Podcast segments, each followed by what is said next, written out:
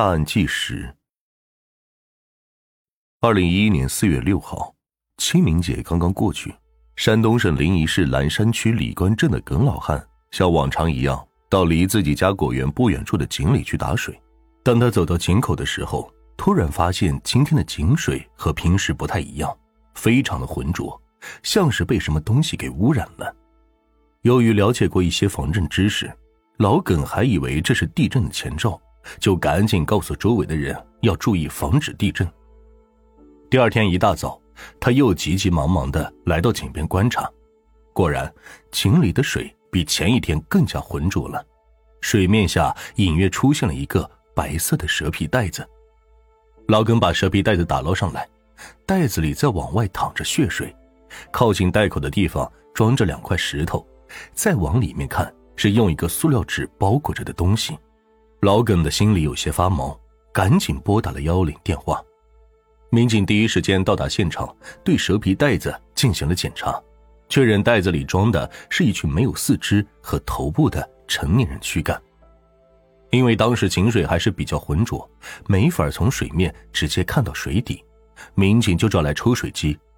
当井里的水快要被抽干的时候，又出现了两个蛇皮袋子，打开后发现竟然是一具六七岁男孩的尸体。法医对三袋尸块做了尸检分析，确定死者共有两名，被害时间应该在半个月前。从尸体的分解部位来看，水井只是抛尸地，这起案件应该还有杀人、肢解及藏匿承认死者头颅和胳膊的其他现场。因为成年男性的头颅不知去向，他躯干前胸的龙形纹身就成了破案的重要线索。然而，经过一段时间的走访，周围村民都说没有见到过有胸前纹有龙形纹身的男子。这时，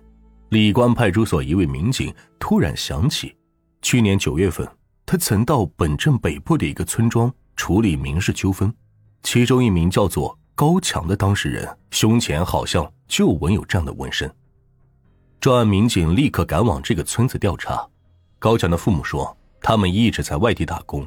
最近听邻居说，儿子家中好几天都没有人，而且家里的电动车等物品也不见了，觉得是有些不对劲，就赶紧返回村里，开始四处寻找儿子和孙子，但是一直没有找到。几天前，高强母亲的手机突然收到了儿子发来的短信，短信内容是这样的：“有人要杀我，我带你孙子到外面躲一躲，我把电脑卖了。”钱也花光了，赶紧抓紧给我汇点钱，过些天我就回去好好过日子。收到短信，高强父母觉得儿子在外面可能真的遇到了什么麻烦事要躲一下，就没有再继续寻找。民警调查发现，高强自去年十月份离婚后，独自一人带着儿子生活。高强失踪之后，他的前妻也收到过几条类似的短信，但其前妻称。高强文化水平有限，一般很少发短信，就算偶尔发一次，也是文法不通。可是这几条短信的语句却十分流畅，不像是他本人所发。民警分析，高强和他儿子很可能就是受害人，嫌疑人肯定是对其家庭比较了解，为了试图掩盖自己的犯罪事实，便用受害人手机向他家人发送了短信进行迷惑。民警随即让高强父母看了死者胸部和男童的照片，当看到龙形纹身的时候，老两口觉得似像非像儿子高强，可是当看到儿童脖子上的玉坠时，他们马上就认出就是孙子平时所戴。受害人的身份得到确认，警方开始了进一步的侦查工作。高强时年三十岁，性格孤僻，脾气暴躁。平时在村子里交往的朋友不是很多，整天无所事事，喜欢养狗，经常带着自己养的狗到野外去抓兔子，有酗酒的习惯，喝醉之后会向父母要钱，要不到还会殴打父母。通过对高强的人际关系分析，民警发现隔壁村的王胜瑞比较可疑。王胜瑞时年二十七岁，也喜欢养狗，而且与高强有过几次矛盾纠纷。前一阵子，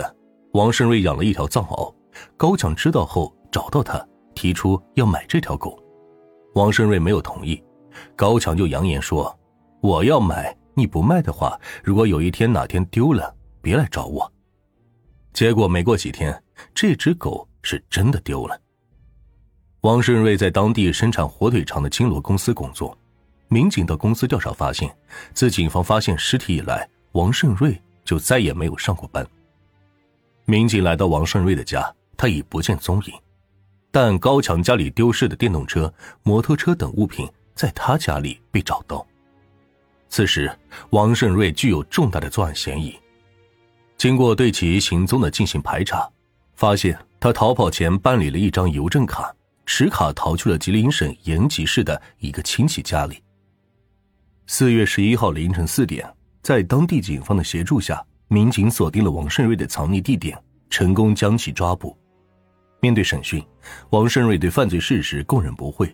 结合前期的走访调查，专案组还原了这两个男人的人生经历。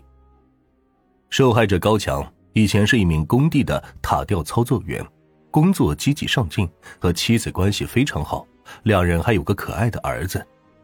可是到了二零零八年，高强经不住诱惑，在外面有了女人。妻子李霞很快发现了丈夫的不对劲，但为了孩子，她选择了容忍，希望丈夫能够回心转意。后来，高强越发的变本加厉，不仅不听从妻子的劝告，还与情人越走越近，